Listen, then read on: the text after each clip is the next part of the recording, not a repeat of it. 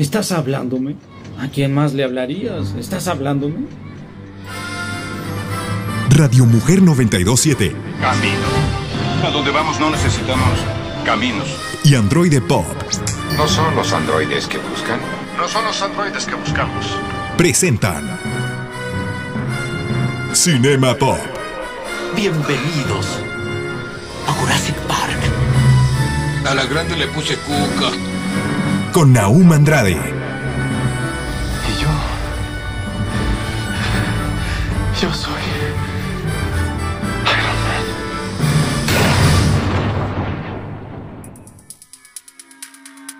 Bienvenidos a Cinema Pop. Sean bienvenidos aquí a este sabadito, ya como cada sabadito, ya se nos hizo costumbre, qué bueno que ya se nos hizo costumbre, este, ya, se, sería el noveno episodio, si no me equivoco, de esto que es Cinema Pop aquí en Radio Mujer 92.7 de FM, y como cada fin de semana quiero agradecer a mi productora Esmeralda Cano, que siempre está ahí al pie del cañón, y también a Dago Camacho, que nos pone la musiquita, y aparte es el director de toda esta maquinaria que es Radio Mujer. Y bueno, no sin antes de, de empezar, quiero poder agradecerle a todos ustedes por estar aquí escuchándonos cada fin de semana. No olviden que nos pueden seguir en nuestras redes sociales en arroba androidepop. A mí me pueden encontrar como arroba naumandrade en Instagram, principalmente en Instagram. Para mí, Android Pop lo encuentran en Facebook, eh, Twitter y este, en Instagram. Por ahí también tenemos el YouTube donde subimos algunas cosas. Y cuando termine este programa, pueden escuchar su versión podcast en Spotify, tal cual como Android Pop. Pero bueno, vamos dándole ya esa semanita que traemos varias noticias. Por ahí tenemos una reseña de una película que, estuvo buena, estuvo buena. Vámonos con esto aquí que es Cinema Pop en Radio Mujer 92.7 de FM. ¡Vámonos! Noticias Pop. Netflix anuncia nueva serie de Kung Fu Panda.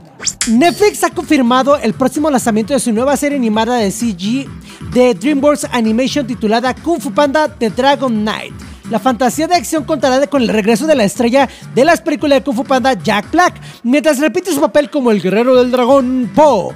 También ha lanzado las fotos del primer vistazo dándonos eh, el primer vistazo a los enemigos de Po en forma de poderosas comadrejas. Están bien curiosillas ahí para que chequen en internet.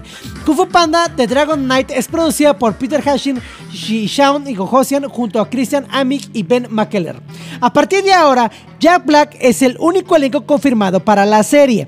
Esto marca el primer proyecto de Kung Fu Panda del ganador de Globo de Oro fuera de la serie de películas. El personaje principal fue interpretado previamente por Mike Wilger en los spin-offs de televisión de Nickelodeon, esos como que estuvieron raros, en The Legend Asumes y Pause Destiny de Prime Video. La franquicia de Kung Fu Panda comenzó en el 2008 con la primera película nominada para un premio Oscar a la mejor película de animación. Contó con las voces de Angelina Jolie, Jackie Chan, Lucy Liu, Dustin Hoffman, James Congreen y Seth Rogen. Ahora, viene la parte que me interesa aquí. Mándanos un mensajito a arroba androidepop y dinos, ¿te interesa esta serie? ¿La esperabas? ¿Te gustaría que en el doblaje también regresaran las personas que le hicieron el doblaje como Mar Chaparro a darle el doblaje de Pop? ¿O realmente te da igual? Mándanos un mensajito a Android de Pop y cuéntanos qué prefieres. ¿Volverá Mace Windu a la serie de Obi-Wan Kenobi? Bueno, ya vieron el trailercito que salió de eh, la serie de Obi-Wan Kenobi. Muy interesante, la verdad sí la espero y se me hace algo interesante. Por ahí hay unas cosas raras con algunos personajes de edición de maquillaje frente a lo que realmente era en otras eh, adaptaciones, pero bueno, X. Pues bueno, por ahí viene una, en una entrevista, por ahí salió eh, que decía el, grandísimo Samuel. Jackson que le dio vida a Mace Windu en una entrevista eh, junto con Happily Sad Confused en el podcast Happily Sad Confused donde le dijo que le llegó a pedir a Bryce Dallas Howard que usara su poder como directora en The Mandalorian y en el libro de Boba Fett para enchufarle, para conectarle. Y le dijo así tal cual, aprenderé a manejar el sable de luz con la mano izquierda, bromeaba Samuel. Jackson en la entrevista. No será el primer personaje con una mano que regresa en Star Wars. Es que realmente Samuel. Jackson está listo para poder regresar. Él quiere, quiere estar eh, eh, de regreso como Mace Windu. Lo he dicho desde un montonal. Entonces, a mí sí me interesaría verla. Creo que sí hay una manera para que él pueda regresar y contar una historia que sería bastante interesante. Y si, bueno, esto ocurre durante la serie de Obi-Wan Kenobi, estaría todavía más, más, más chido. Pero bueno. Las con todas las capacidades que tiene Mace Windu se podría lograr. Pero ahora viene la pregunta. ¿A ti te interesaría ver a Mace Windu de regreso en Obi-Wan Kenobi? Mándanos un mensajito a arroba androidepop y cuéntanos tu opinión. Estudio 666 es exactamente lo que parece, una comedia de terror de Foo Fighters. De la mano de Sony Pictures llega Estudio 666, la tercera película del director B.G. McDonald, a quien podemos recordar por Hatcher 3 en el 2013, que resalta por lo explícitamente gráfico y sanguinario de sus escenas. El, guion- el guion estuvo a cargo de Jeff Buller, conocido por colaborar en los refritos clásicos como Jacob's Later y Cementerio de Mascotas. ok, ok, ok. Ya sé que estos remakes no son la mejor carta de presentación.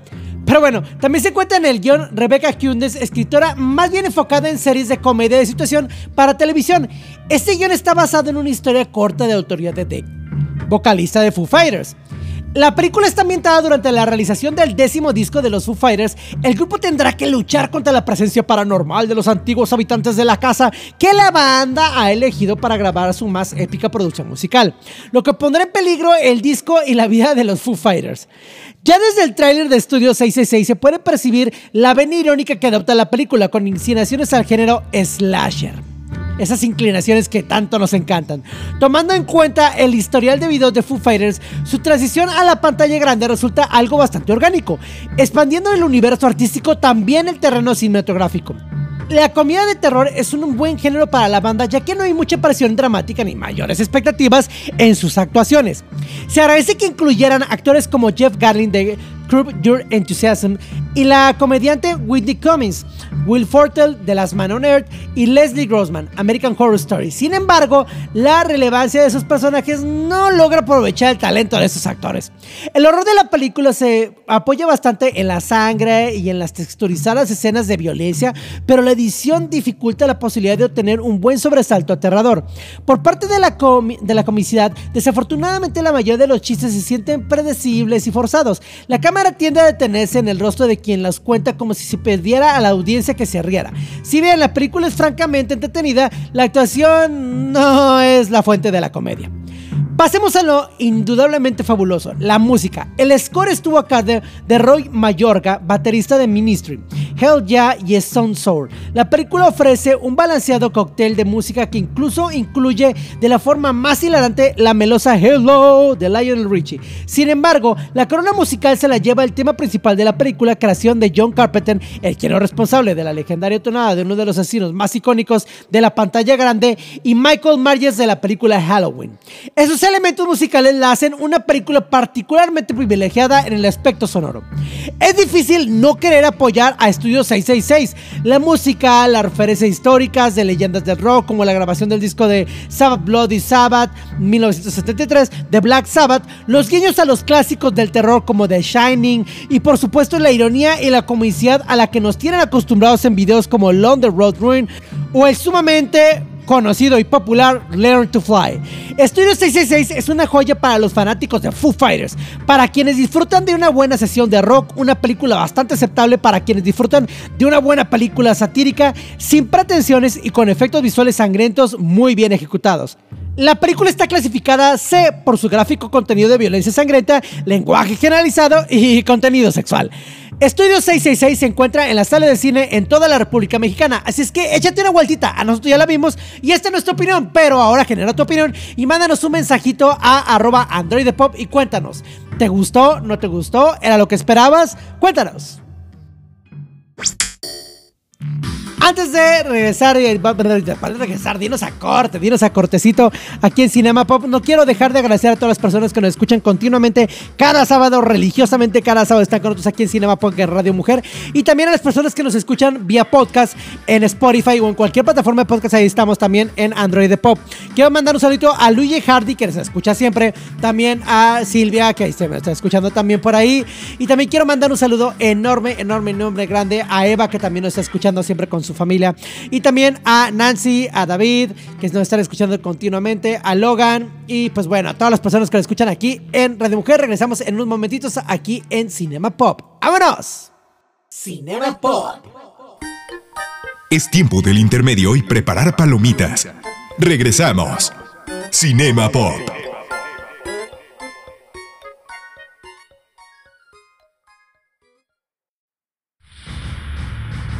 Finaliza el intermedio. Continuamos. Cinema Pop.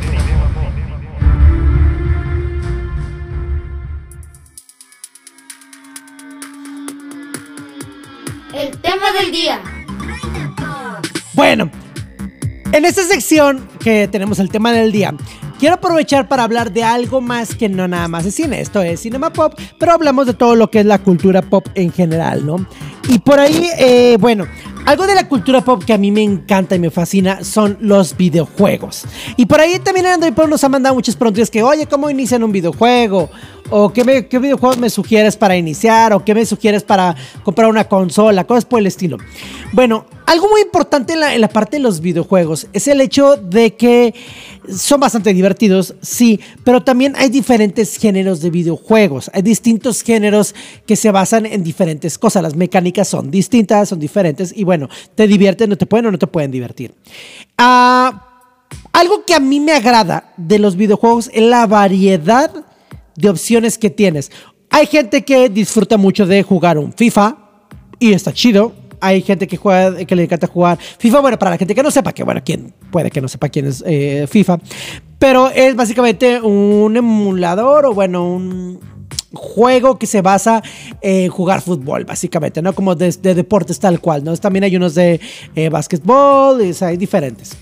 Y también tenemos, por otro lado, hay gente que disfruta jugar juegos como Halo, que son shooters, que está chido, ¿no? Está padre como el tipo de ese tipo de juegos.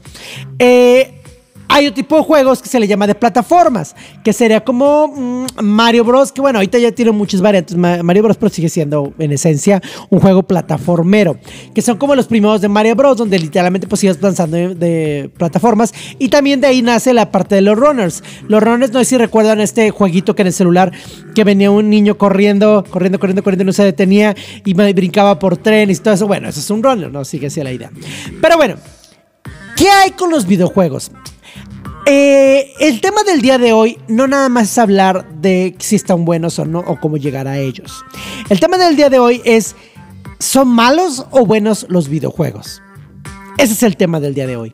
Bueno, a mi manera de verlo, los videojuegos no son como tal malos y buenos. En general, para mí, no todo es malo y bueno. Y me estoy hablando como de objetos o películas o cosas que queremos. Creo que es la manera en que las tomas y lo que tomas de ello lo que lo hacen bueno o malo, dependiendo de lo que hagas, ¿no? Hablando únicamente de esto. Los videojuegos se han visto muy atacados durante mucha época, especialmente en el lapso de los 90, por parte de los 80s y 90s, donde se les aca- atacaba mucho de diferentes cosas, ¿no? De generar violencia, de que si generan falta de atención, que si generan una adicción. O sea, hay diferentes cosas que se les han adjudicado a los videojuegos. Pero a veces no vemos el otro lado. Hay estudios que demuestran que los videojuegos ayudan a muchas cosas para poder enfocarnos. ¿Recuerdan el juego Burnout? Quien no lo recuerda, este juego Burnout eh, fue en su momento, salió para la consola PlayStation 2. Básicamente los primeros juegos hasta el Burnout Legends, si no me equivoco, salieron para eso, que también salieron algunos para PSP. Este, y después tuvimos una, una versión que es el Burnout Paradise para PlayStation 3. Pero este juego que renovó todo lo que eran estos juegos de carreras metiendo más velocidad, más carreras fre- frenéticas y destrucción de carros. Bueno, este juego, de hecho, se utilizaba también de manera psicológica para poder ayudar a entender y, estudiar más y controlar ataques de ansiedad o de atención también. Y, y se medían como un jugador podía tener más estrés o menos estrés con este, ese tipo de, de juegos y se ayudaba a medir. Esa es una manera. Ahora, hay juegos que también se utilizan en la milicia de Estados Unidos, obviamente principalmente, para eh, poder ayudar a entrenar a los soldados. Ojo, no es que ya juegas un Call of Duty y sales a las calles y, y sepas hacerlo, no, pero ayuda como a entender los reflejos y también a analizar las capacidades de decisión de los personajes, de las personas, de los soldados. Entonces, hay una ayuda. Ahora, hay otros juegos, inclusive eh, a juegos normales como Mario Bros. O, juegos que tienes que resolver cosas que ayudan a la psique, ayudan a la mente, ayudan a controlar. Ahora, todo en exceso es malo. Aquí no estoy diciendo, por si nos están escuchando niños, si nos están escuchando adolescentes, incluso jóvenes, hay cosas que sí se pueden hacer adictivos. Todo en exceso es malo. Si tú estás jugando un videojuego y, casi no tienes dinero o no tienes ingresos y haces algo para comprar los famosos DLCs que ahora tenemos o add-ons o cosas en Fortnite para poder eh, tener todos esos skins que quieres ahora y te haces algo muy malo el dinero, oye, estás haciendo un riesgo. ¿Ok? Estás haciendo un riesgo donde estás gastando dinero que eres tuyo. Incluso hay niños que han hecho cosas muy malas para obtener ese dinero. Y esto no está padre. Ahí estamos hablando de un problema, pero que no lo genera el videojuego per se, sino le- a mi manera de verlo, nuevamente, esta es mi muy humilde opinión, a, lo genera también la educación y los padres que puedan estar detrás guiando a esos niños, ¿ok? Un juego per se no tiene que ser malo como tal. Obviamente también están rateados o rateados o mm, ah, clasificados para diferentes edades.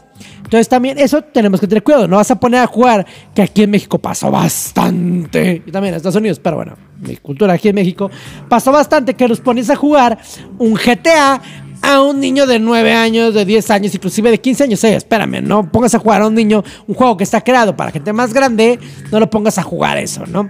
Entonces ahí también va ese punto. Hay otros juegos que quieren llegar a este punto, como los de Mario Bros. o inclusive de Sonic, que se ayudan para mantener la atención. A mí en lo personal, juegos como Silent Hill me enseñó mucho la paciencia, me enseñó mucho la capacidad de análisis, el comenzar a analizar las cosas que están a mi alrededor. Yo soy una persona que por sí mismo analizo demasiado las cosas. Todo el tiempo estoy analizando absolutamente todo lo que hago. Inclusive en este momento que estoy hablando con ustedes, ya me estoy recordando qué es lo que tengo que hacer al rato, saliendo de aquí qué tengo que hacer, qué tengo que hacer aquello, qué me falta para el siguiente bloque. Estoy analizando todo este momento que estoy hablando. Entonces, un videojuego que me hace tener totalmente mi atención en eso me ayuda.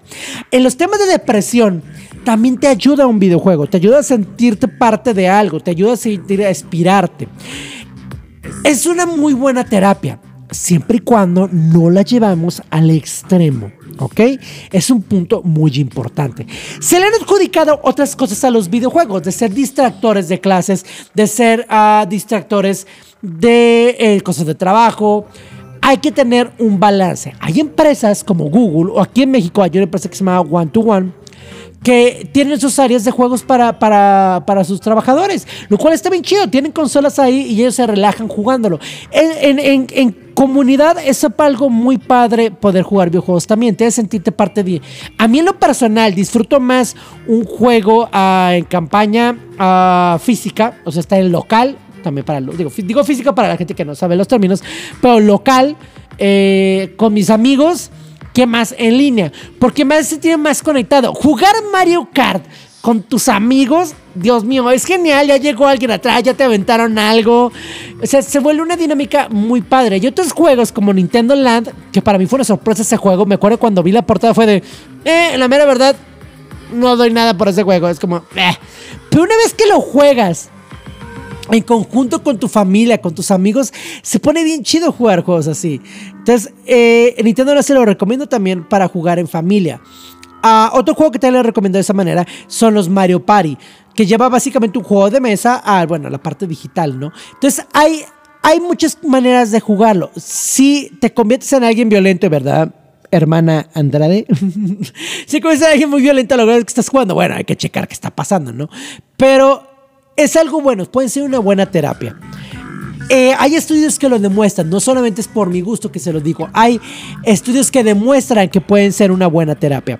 Entonces, aquí va la pregunta y quiero que me respondan en arroba o ah, en, mi, en mi Instagram también ah, como arroba naumandrade, que manden un mensaje, ya sea Facebook, Twitter, donde quieran, y nos digan, para ustedes, ¿qué son los videojuegos? ¿Están de acuerdo conmigo?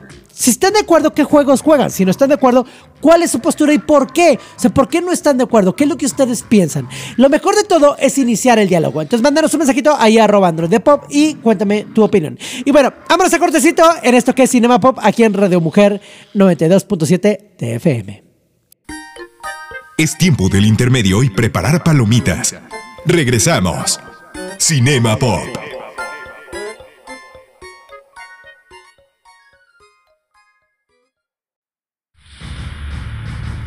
Finaliza el intermedio. Continuamos. Cinema Pop.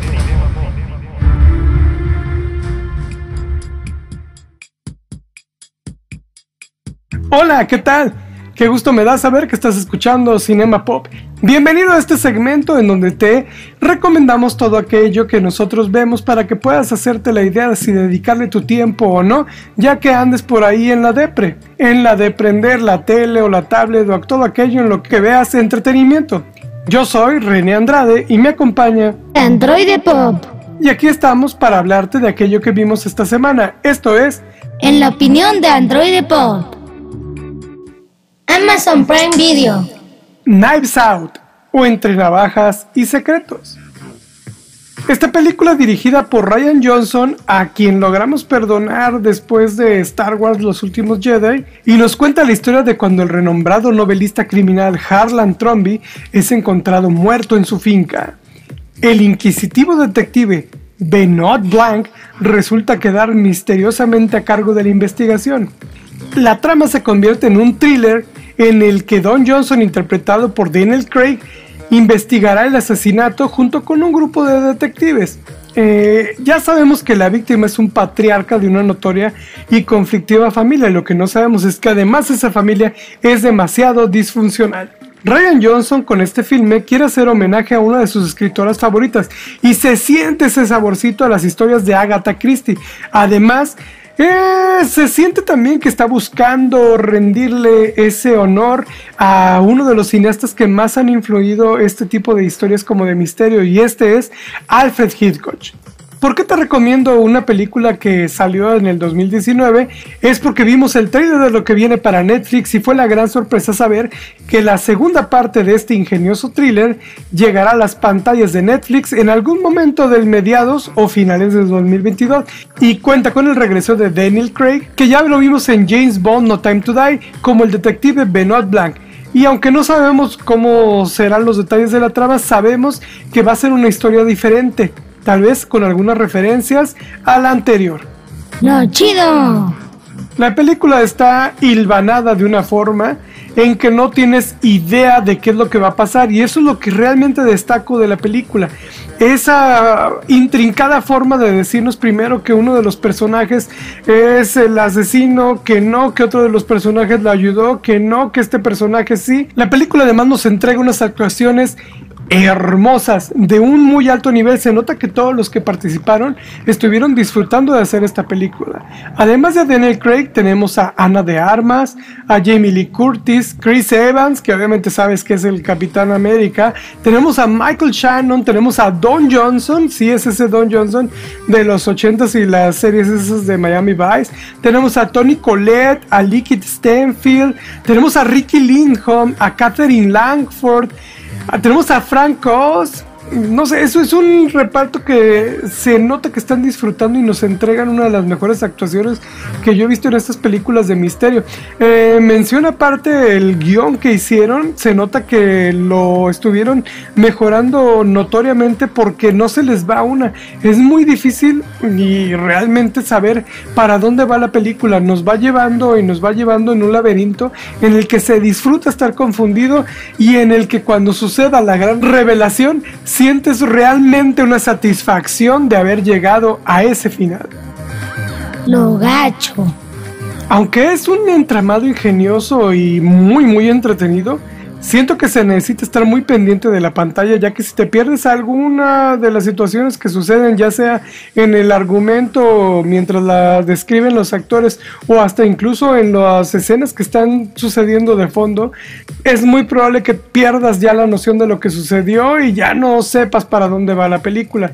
Siento que debieron de haberla bajado un poquito para que fuera para todo tipo de público, para que también lo pudieran disfrutar personas de una menor edad y no solo personas que están ya metidos en el rollo de las películas de suspenso, de crimen, de detectives, ya que es una película que da para hacer toda una, una franquicia y necesita llegar a un nicho en donde las personas o el público joven crezca con esta cinta. También por ahí reconozco que hay algunas em, situaciones que pudieron haberse cortado. Hay dos o, o tres situaciones que son reiterativas. Y es que nos cuentan que sucedió sin spoilers una, una cosa, un objeto, y luego regresan para contárnoslos desde el punto de vista de otra persona, pero la escena es exactamente idéntica, entonces pudieron haber cortado eso para darnos en tiempo en pantalla. Pasa, pasa muy, muy seguido en las películas. Mm, explican de más y después se les acaba el tiempo para cortar la, la resolución, para contarnos el final. Siento que esta película es una de esas que adolecen de contar demasiado y después acelerarle y meterle el pedal y se acaba la película de repente. Star Plus. Only Murders in the Building. Solo asesinos en el edificio. Estamos ante una serie que me hizo acabármela en una sentada. Y siguiendo con el tenor de las producciones de misterio, esta cinta, Only Murders in the Building, sigue a tres extraños que comparten una obsesión por el crimen verdadero y de pronto se ven envueltos en uno cuando investiga la misteriosa muerte de un vecino en su edificio de apartamentos de Nueva York. Ellos son los vecinos del Upper West, Charles, Oliver y Mabel, que el amor que tienen por escuchar podcasts, por resolver crímenes, les hace tener un vínculo. Y este trío, con ese vínculo, empieza a grabar un podcast al respecto. Es una serie de episodios que nos van llevando tanto en el misterio por resolver como para los misterios de quiénes son estos personajes. Eran perfectos desconocidos cuando comienza la serie y después van creando una relación en la que nos hace acompañarlos en todo este proceso. Es una producción que está envuelta en el misterio, el drama, el crimen, pero tiene una dosis muy sana de, de comedia. Esta fue creada por Steve Martin y John Hoffman y está protagonizado por Steve Martin y Martin Short, que son habituales de trabajar juntos esta dupla hace películas desde los años 80 y se nota que trabajan muy bien su relación. También nos acompaña Selena Gómez, que está fungiendo también como de productora y de verdad que se lleva un trabajazo en las actuaciones y la forma en la que se logra meter en la dinámica de estos dos viejos titanes de la comedia, la verdad es que lo hace de una manera sobresaliente. ¡No, chido! 10 episodios son suficientes para que no te levantes del asiento y quieras acabarte cada una de estas fanfictions. Hay misterio y súper bien resuelto. Hay comedia súper bien dosificada. Incluso hay acción muy bien llevada. Logran reunir una serie de elementos que te hacen querer saber más, querer iniciar a lo mejor hasta tu propio podcast, te hace hacer tus propias eh, historias de lo que está sucediendo, te dan ganas de ponerte a escribir y hacer como todos estos mapas en donde quieres saber que este personaje hizo esto y este personaje le hizo a otro y está ligado a este. De verdad es que cumple su cometido como una herramienta de entretenimiento para no levantarte del asiento y de verdad yo te digo que no debes perdértela. Lo gacho. 10 episodios son suficientes para que te acabes la serie en una sentada. No puede ser que no haya una segunda temporada. Sabemos que viene pronto, pero es que de verdad es que no puede ser. Está también hecha la serie que se vuelve también en una negatividad. Que no haya productos para, para continuar la emoción y la histeria que te genera la, la, superproducción que acabamos de ver. Debería de haber un podcast que nos diga qué es lo que sucede, debería de haber una precuela o algo. Yo de verdad cuando lo estaba viendo pensé que era parte como de un libro y después ya me puse a ver, pues no, pues es una, es una producción de Steve Martin y pues está basada en estos materiales originales. Eh, se sienten todos los episodios que están muy bien hechos, pero a la vez nos dejan con ganas de, de saber un poco más. Los primeros episodios abusan en el, en el misterio y abusan tanto que después empieza a sentirse como una historia que no puede ser autocontenida y que va a necesitar de más episodios. La verdad es que 10 episodios no me parecieron suficientes para poder conocer todo lo que pasó. Quizá también sea como esta parte de que como va a haber segunda temporada, va a haber algunos guiños y vamos a decir, ah, esto faltó de la otra temporada. Es probable que sea eso. Aún así siento que debieron de haber o dado por lo menos un episodio más o habernos ahorrado un poquito más de esos primeros episodios que eran más lentos y darnos más emoción en los finales. Me dio gusto poderte platicar lo que vimos esta semana, así que por favor hazme saber si alguna de las cosas ya las habías visto o si algunas son nuevas para ti. Si las viste y te gustaron, házmelo saber. Si no te gustaron, también me gustaría saber por qué. A final de cuentas, me encanta a mí iniciar la conversación y tu opinión es realmente la que importa. Me dio mucho gusto tenerte aquí, yo soy René Andrade y me acompañó Android Pop. Y esto fue En la opinión de Android Pop. Gracias por escucharnos. Hasta la próxima. Es tiempo del intermedio y preparar palomitas. Regresamos. Cinema Pop.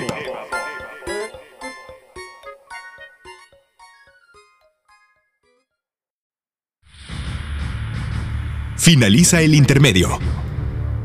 Continuamos. Cinema Pop.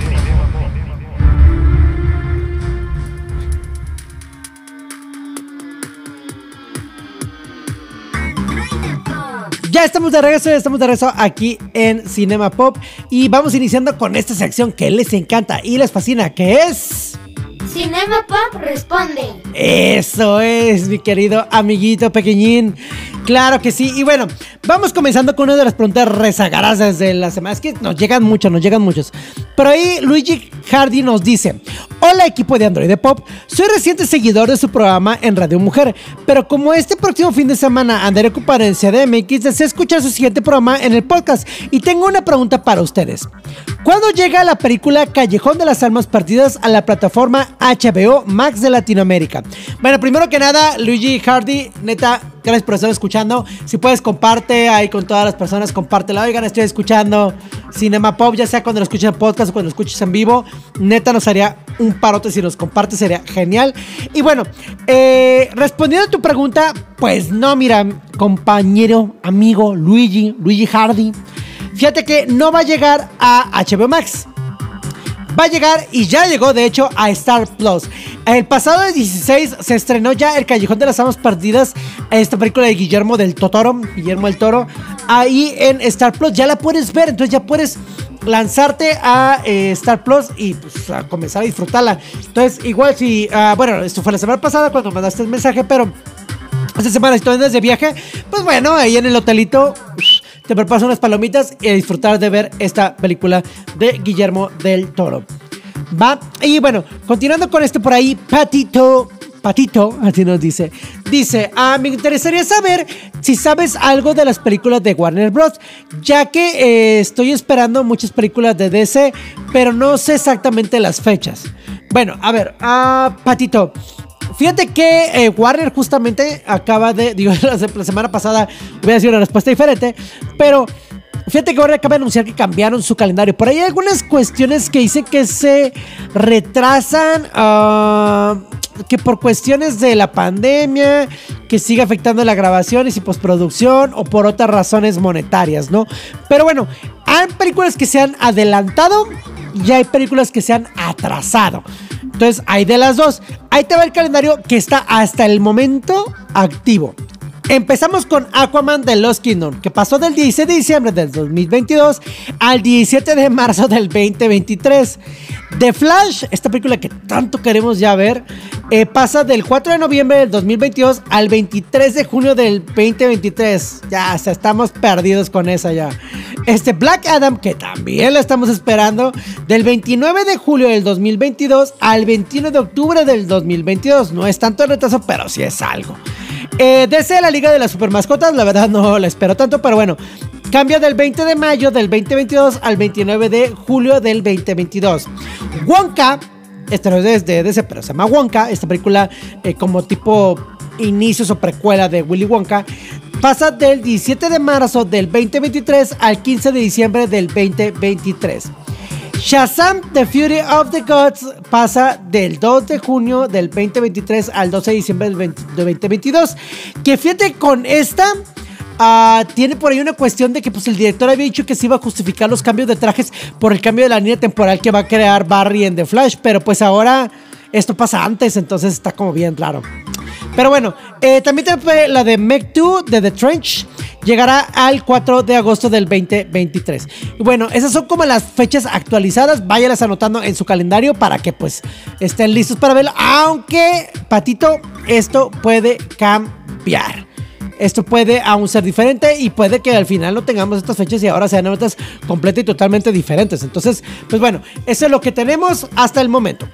Ahora, continuando con eso por ahí, Carlos Barlam, Bar, Baram, perdón, Carlos Baram nos comenta, este, ¿viste el tráiler de Miss Marvel, la serie eh, de Disney Plus?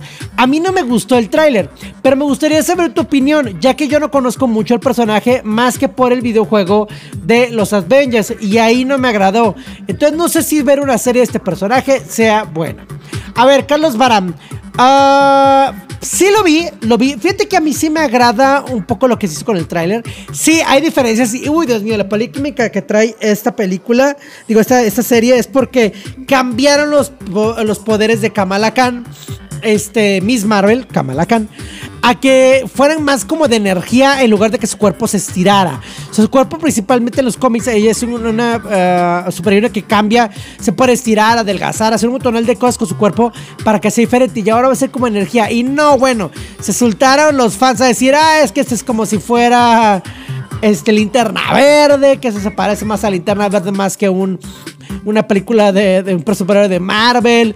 Entonces, se puso un desmadre con eso. Después también hubo unas críticas un poquito hacia el personaje. A mí no se me hace mala actriz, creo que es bueno representar de una manera distinta. el personaje así es en los cómics. Entonces está padre representar de una manera distinta a, la estructura o al canon de belleza que se lleva en, eh, en, todo el mundo. Y no se me hace mal, la chica está bonita, la verdad está, está, guapilla la niña.